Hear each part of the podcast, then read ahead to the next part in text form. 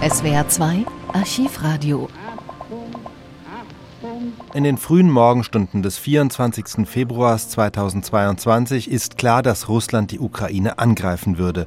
Schon am Vorabend bitten die russischen Separatisten in den ukrainischen Gebieten Donetsk und Luhansk Russland um Hilfe. Kaum jemand zweifelt daran, dass Putin dies als Begründung nehmen würde, diese Gebiete in Anführungszeichen befreien zu wollen. So kommt es dann auch. Putin hatte sie schließlich schon vorher als autonome Republiken anerkannt. Die ganze Entwicklung spiegelt sich in den Radionachrichten. Nachts sind die Informationsradioprogramme der ARD zusammengeschaltet und das waren die Nachrichten um 4 Uhr morgens. Die ARD Infonacht Nachrichten um 4 Uhr mit Wolfgang Berger. Mit dem Konflikt zwischen Russland und der Ukraine beschäftigt sich zur Stunde der Sicherheitsrat der Vereinten Nationen. Das mächtigste UN-Gremium ist zu einer Sondersitzung zusammengekommen. Derweil häufen sich Medienberichte, die auf eine baldige Invasion russischer Truppen in die Ukraine hindeuten. Aus der Nachrichtenredaktion Felix Tenbaum. Russland hat Teile des Luftraums in der russischen Region Rostov in der Nähe der Separatistengebiete gesperrt. Drei Flughäfen im Osten der Ukraine sind geschlossen, darunter der der zweitgrößten Stadt der Ukraine, Kharkiv. Außerdem sind zahlreiche Websites der ukrainischen Regierung nach einem massiven Cyberangriff seit Stunden nicht zu erreichen. US-Außenminister Blinken sagte dem Fernsehsender NBC, er gehe davon aus, dass Russland noch in dieser Nacht in die Ukraine einmarschieren werde. Eine halbe Stunde später bestätigen sich die Befürchtungen. Präsident Putin hat in der Zwischenzeit im russischen Fernsehen eine Ansprache gehalten. Davon handeln die Nachrichten um halb fünf. Die ARD Infonacht Nachrichten um 4.30 Uhr mit Wolfgang Berger. Der russische Präsident Putin hat eine Militäroperation auf ukrainischem Gebiet angekündigt. Er habe die Entscheidung getroffen, sagte er in der Nacht in einer Fernsehansprache. Das ukrainische Militär solle die Waffen niederlegen. Aus der Nachrichtenredaktion Johanna Atjaleh. In seiner Rede sprach Putin von Selbstverteidigung. UN-Generalsekretär Guterres hatte zuvor noch an den russischen Präsidenten appelliert. Bei einer kurzfristig angesetzten Sitzung des UN-Sicherheitsrates in New York sagte er, Putin solle dem Frieden eine Chance geben. Zu viele Menschen seien bereits gestorben. Laut einem führenden Vertreter des US-Verteidigungsministeriums sind rund 80 Prozent der russischen Truppen entlang der ukrainischen Grenze in Russland und Belarus inzwischen in Kampfstellung. Die Einheiten hätten ihre Vorbereitungen Vorbereitungen so weit abgeschlossen, dass sie jeden Moment losschlagen könnten, hieß es.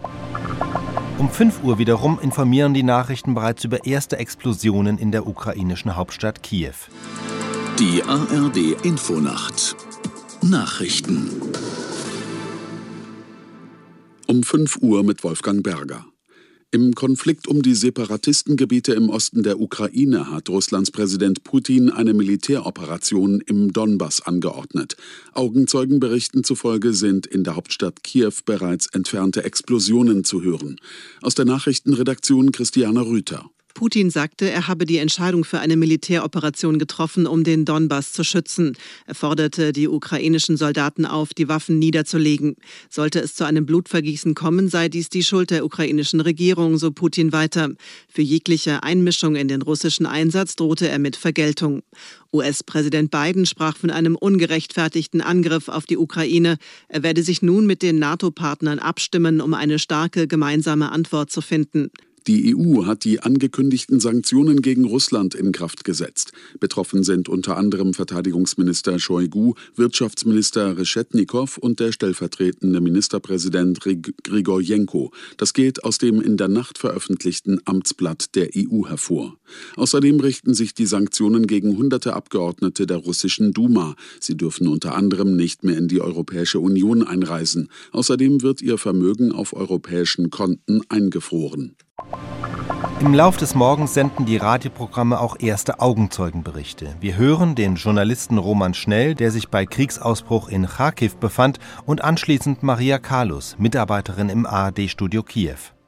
Ich bin gerade in der Stadt Kharkiv äh, in meinem Hotel. Um fünf Uhr morgens bin ich aufgewacht wegen heftigen Explosionen. Ich habe das Fenster geöffnet und ähm, habe ähm, gesehen, wie die, wie, wie die Flammen so ein bisschen aufgehen, äh, die, die, wie soll ich sagen, kleinen Blitze hat man gesehen und ganz deutlich gehört. Ähm, die Menschen hier in Kharkiv verlassen die Stadt. Es gibt äh, im Moment viele Staus. Ähm, die Menschen wollen das Land verlassen, fahren Richtung Westen. Es gibt im Moment keine, äh, keine, keine Flug, Flugzeuge mehr. Man kann nicht mehr nach Kiew fliegen. Äh, in Kharkiv, in Mariupol, in Odessa, in Kramatorsk, im ganzen Land äh, hört man heftige Explosionen. Es gibt Berichte darüber, dass die russische Armee schon in Kharkiv und äh, am Asowschen Meer und an der Schwarzen Meer schon einmarschiert ist.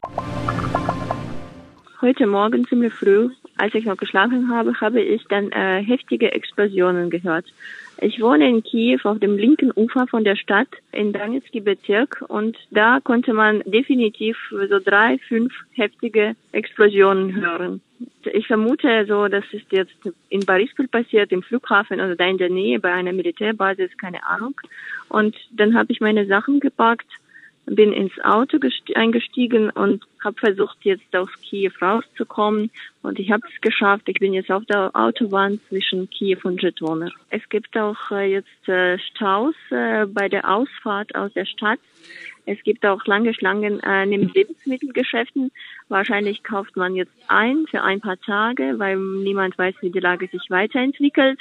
Und außerdem gibt es auch jetzt wahnsinnig lange Schlangen an den Tankstellen, auch außerhalb von Kiew, auch auf der Autobahn sind diese Schlangen nicht kleiner. Es funktioniert ja noch äh, Mobilnetz, funktioniert noch, äh, funktioniert noch Internet. Manchmal jetzt ist Internet wackelig, aber im Großen und Ganzen geht's. Und äh, wir bekommen auch Nachrichten, wir können auch das Radio im Auto hören, wir hören, dass Klitschko jetzt alle aufgerufen hat, zu Hause zu bleiben und äh, wenn es nötig sein wird, in den Versteck zu laufen. Wir haben auch die Rede vom Präsidenten gehört und äh, seine Aufrufe auch äh, Ruhe zu bewahren. Also man kriegt noch Nachrichten, Telegram-Kanäle, äh, die Bekannten, die Verwandten aus verschiedenen Städten erzählen dann, was sie da erlebt haben. Meistens sind es auch äh, Explosionen. Man weiß ja natürlich nicht genau, was für Explosionen das waren und wie gefährlich. Also ich habe zum Beispiel auch Kontakt aus Dnipro, aus der Stadt Dnipro. Da hat man auch dasselbe gehört wie wir aus Kharkiv. In Kharkiv wird auch beschossen. So sagen einfach die Verwandten, die Bekannten von uns. Äh, und es gibt auch Meldungen, dass äh, Flughäfen, Militärbasen in Ivano-Frankivsk und Lviv und in Lutsk, äh, so in vielen Städten, in vielen Großstädten der Ukraine unter Beschuss waren. SWR 2 Archivradio. Viele weitere historische Tonaufnahmen gibt es, thematisch sortiert, unter archivradio.de.